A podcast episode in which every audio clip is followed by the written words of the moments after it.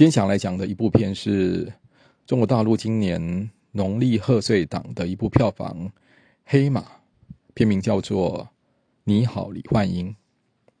那这部片呢，在昨天呢，呃，正式的超越了《唐人街探案》第三集，成为呃当日的单日的票房冠军。呃，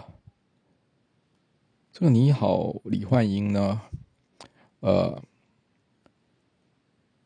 我一开始乍听到这个片名哦，还以为是一部韩国片，因为它马上让我联想到二零一九年的一部韩国片叫《八九年的金智英》，但后来稍加了解之后，发现两部片子其实一点关系都没有。唯一可以牵扯上的关系是，呃，八九年的金智英的原著原著小说是在二零一六年在韩国出版，那也是在二零一六年。你好，李焕英呢？被呃以所谓喜剧小品的的的方式呢，呃搬上大陆的一档综艺节目的舞台。我这所谓喜剧小品，其实就是一个呃现场演出的短剧。那这个剧名就也是叫做《你好，李焕英》。那后来呢，这个你你好，李焕英呢，被进一步的。的改编扩充成电影的制作，从二零一九年开始拍摄，并且在今年春节跟大家问世，跟大家见面。我们在这边简单讲一下这个，呃，你好，李焕英的整个背景哦。呃，这部其实不管是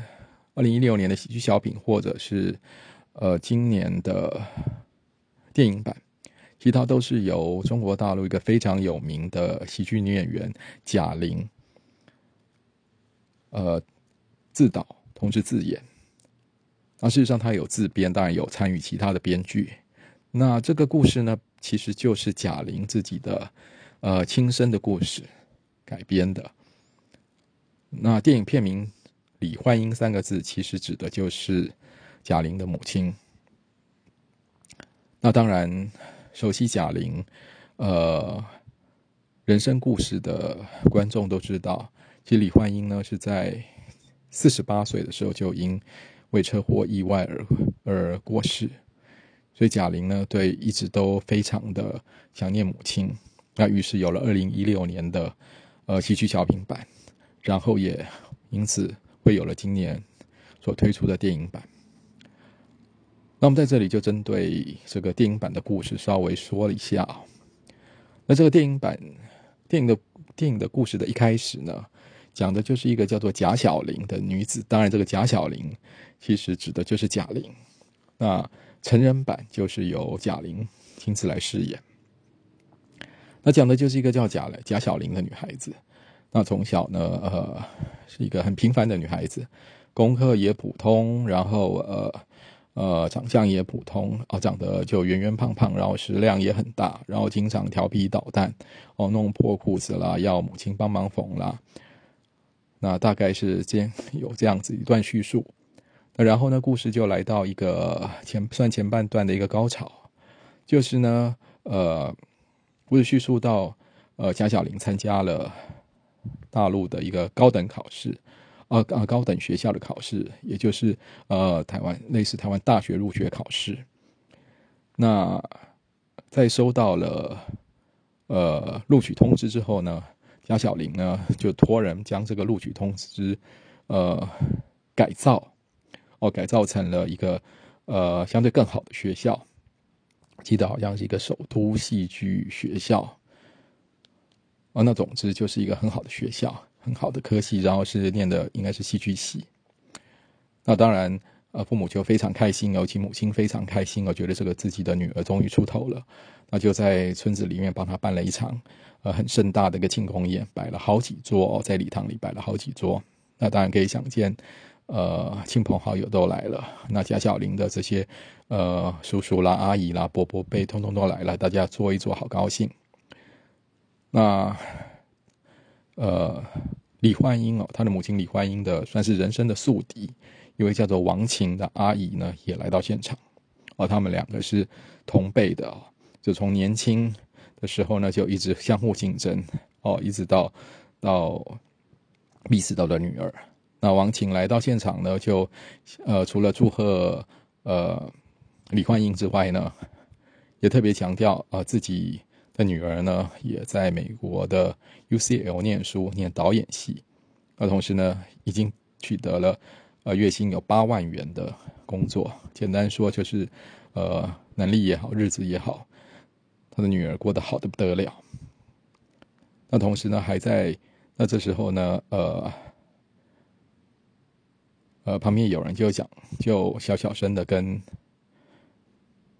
贾小玲说：“啊，这个王晴啊，要不是当年呃有一场，当年有当年他们一起共事的工厂里面办了一场排排球赛，那要不是当年李焕英没有参加那场排球赛，那。”有一件好事，怎么可能会落到王晴头上？那言下之意就是，呃，表对王晴表达不不以为然。那当然，也就是在这个时候呢，这个戏剧性的高潮来了。那王晴，呃，贾小玲的，呃，这个作假的事情被当被当场揭穿，那自然可以发现场可以看到是非常尴尬的气氛。那接下来画面就跳到，呃。李焕英跟贾小玲母女呢，乘着一台自行车，哦，母亲载着呃贾小玲在回家的路上。那一方面呢，李焕英指责贾小玲不应该呃连这个入学通知都造假，哦，责备她非常不应该，让她觉得有点丢脸。可是另一方面呢，她又鼓励女儿，她又鼓励女儿就是。呃，没有考上特别好的学校没关系，我将来还是会有前途。那接着呢，可是车子开开着开着呢，可能因为顾着聊天呢，就旁边没注意就被一部一个大货车撞上了。那接下来的画面就跳到，呃，这种母亲已经昏迷不醒，躺在病床上，那贾小玲就在呃病床旁边坐着，呃守着他的母亲。然后呢，在半梦半醒间呢，那故事就进入了算是核心的部分。半梦半醒间的贾小玲呢，就听到呢电视旁边的电视机呢在播出的是一个关于八十年代的纪录片。那半梦半醒之间呢，贾小玲就走入了这个纪录片，回到了哦，应该是说跌到了，跌回了八十年代。那正好就是迭代八十年代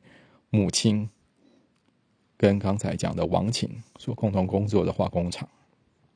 那母亲贾小玲在那里呢，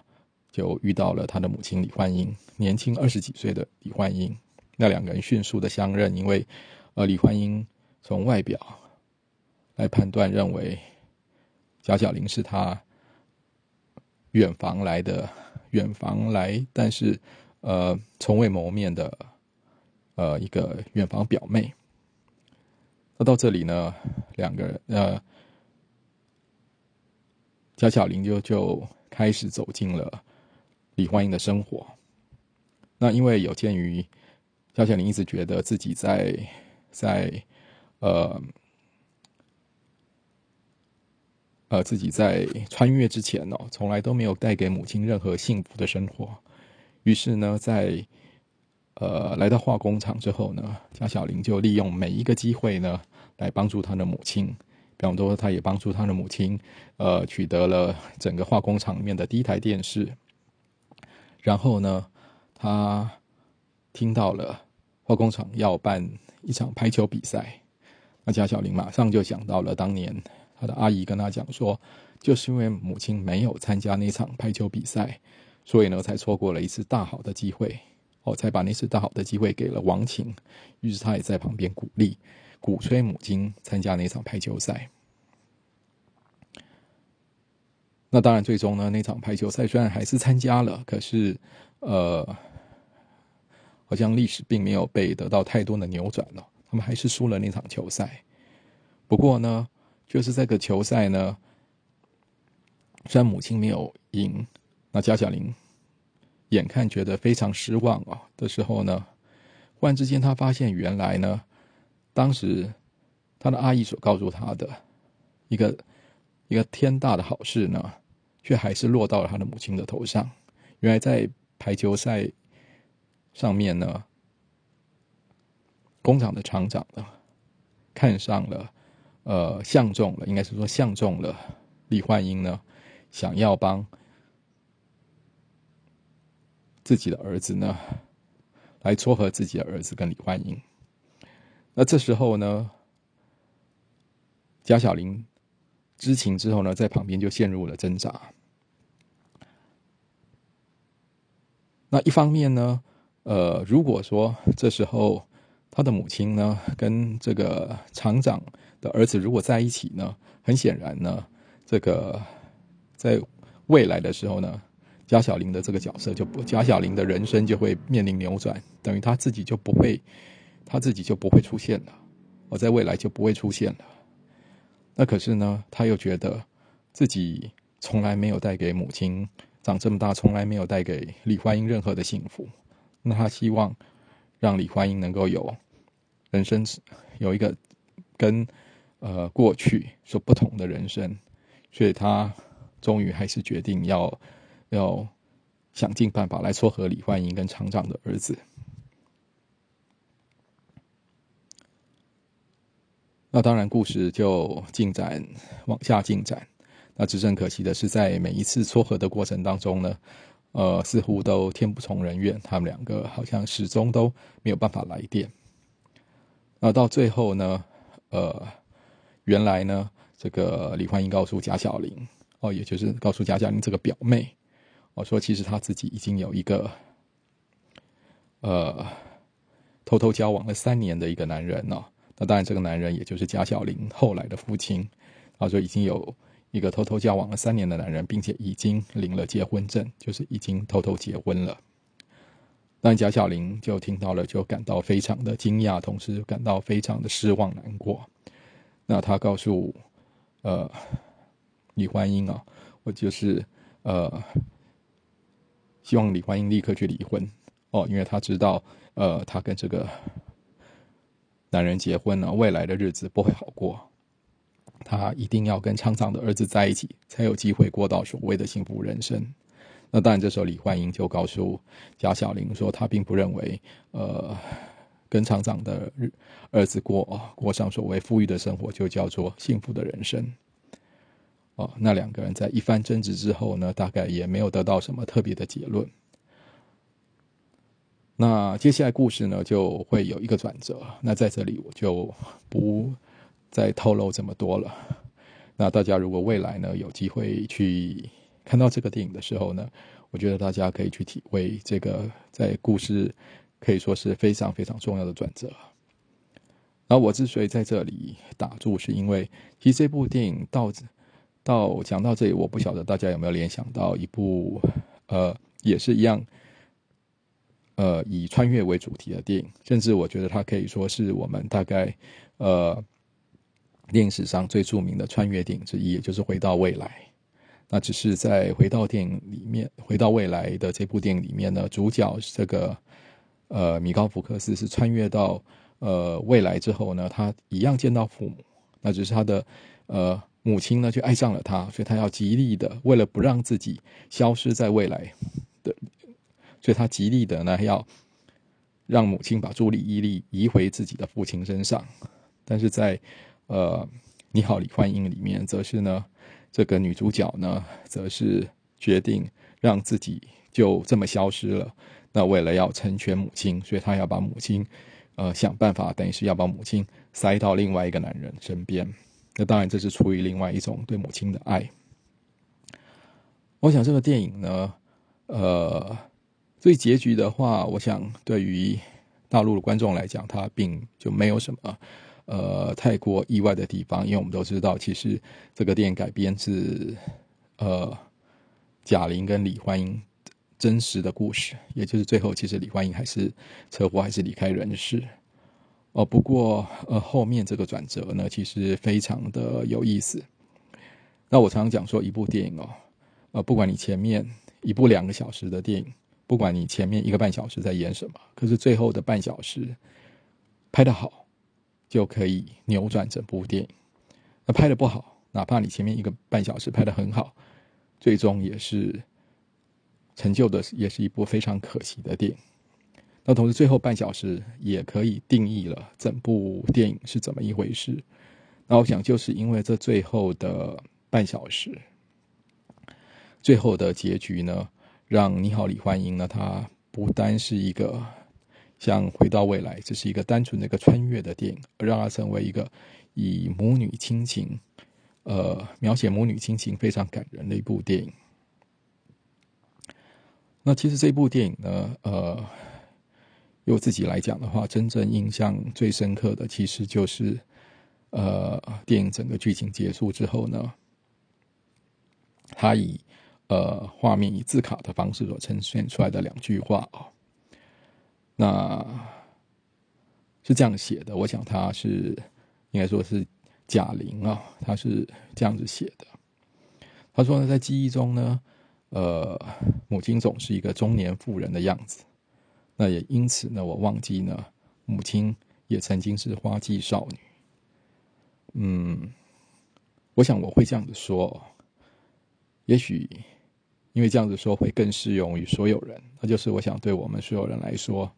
呃，母亲在记忆中哦，就是母亲的样子，那我们也忘记，或者说我们从来都不知道，原来母亲也曾经是花季少女。那这部电影呢？呃，虽然讲的是母女的故事，但是我认为，呃，不管是对母女，哦，或者不管是对女儿或者对儿子，我觉得看了都会有相当大的感触。呃，在很大程度上呢，这部电影其实让我联想到，呃，我们去年年底在台湾上映，同时在今年的。春节的前后，因为正式放上了 Netflix 频道，那同时也窜上了台呃收看率的第一名。那因此现在呢，又小小的被大家呃提起的一部电影叫做《孤味》。那《孤味》讲的也是母女的故事哦。当然呢，呃，跟《你好，李焕英》不同的是，李焕英比较讲的是母女之间的，完全是着重在母女之间的互动，母女之间的感情。那顾魏其实讲的虽然有涉及到母女之间的感情，不过更多的是讲的是母亲的母亲为人母跟为人妻的心路历程。不不管怎么讲啊，我觉得这样子的讲亲情的电影哦，只要拍得好，永远是最感人、最吸引人的。啊，我觉得如果有机会的话，我相信，呃。你好，李焕英虽然暂时在台湾观众在台湾没有办法上映，不过我认为，呃，观众应该是有机会，呃，也许未来有机会在 Netflix 或者是其他的线上串流的平台上面看得到。我觉得这是非常值得看的一部电影。那除了这个内容非常感人之外哦，因为呃，我看到很多的呃。观众呢都说，在看完了《你好，李焕英》之后呢，第一个想做的就是，呃，推荐给其他人，尤其推荐给身边的亲亲朋好友，推荐给朋友，推荐给自己的家人去看。同时还想做的就是打电话问候自己的母亲。啊，那确实是如此。呃，不过除此之外呢，我自己还想到的一件事情就是，呃，这部电影是贾玲的，身为。导演的处女作，我另外特别想到的就是说，确实哦，我们导演很多导演的处女作呢，通通都是是改编自自己的亲身经历。那也因为这样子呢，很容易取得特别好的成绩。包括像刚才讲的电影《孤味》，那这个《孤味》呢，就是导演许成杰他改编自自己的阿妈。的小时候听阿妈讲的这个故事哦，改编自己阿妈的亲身经历。那像去年另外一部也是非常轰动的电影，呃，在刻在你心底的名字，那一样是这个导演刘广辉他自编自导改编自自己的年轻时的亲身经历。那我们还可以举出很多的例子哦，比方说是呃九把刀的处女作。也应该算是他最有名的一部电影，嗯，那些年我们一起追的女孩，这个也是一样，是一个呃，是改编自他以他自己的亲身故事为蓝本写的小说。那这部电影在当年也取得非常巨大的成功。那另外，我们台湾最有名、最有成就的导演之一李安，事实上，李安的从的最早的三部呃台湾电影，呃推手、喜宴。然后，《饮食男女》这三部片叙述的都是在讲以父亲的故事，而其实里面父亲有相当大的成分，像这个父亲角色的蓝本相当大的就是来自于李安自己的父亲。所以，我想，呃，其实有时候我们看这些新导演啊，他为什么可以表现的那么好啊？其实，呃，从自己最熟悉的事情开始。从自己最熟悉、以自己最熟悉的事情为起点哦，有时候就会是一个非常好的选择。好，这就是今天跟大家介绍的电影《你好，李焕英》。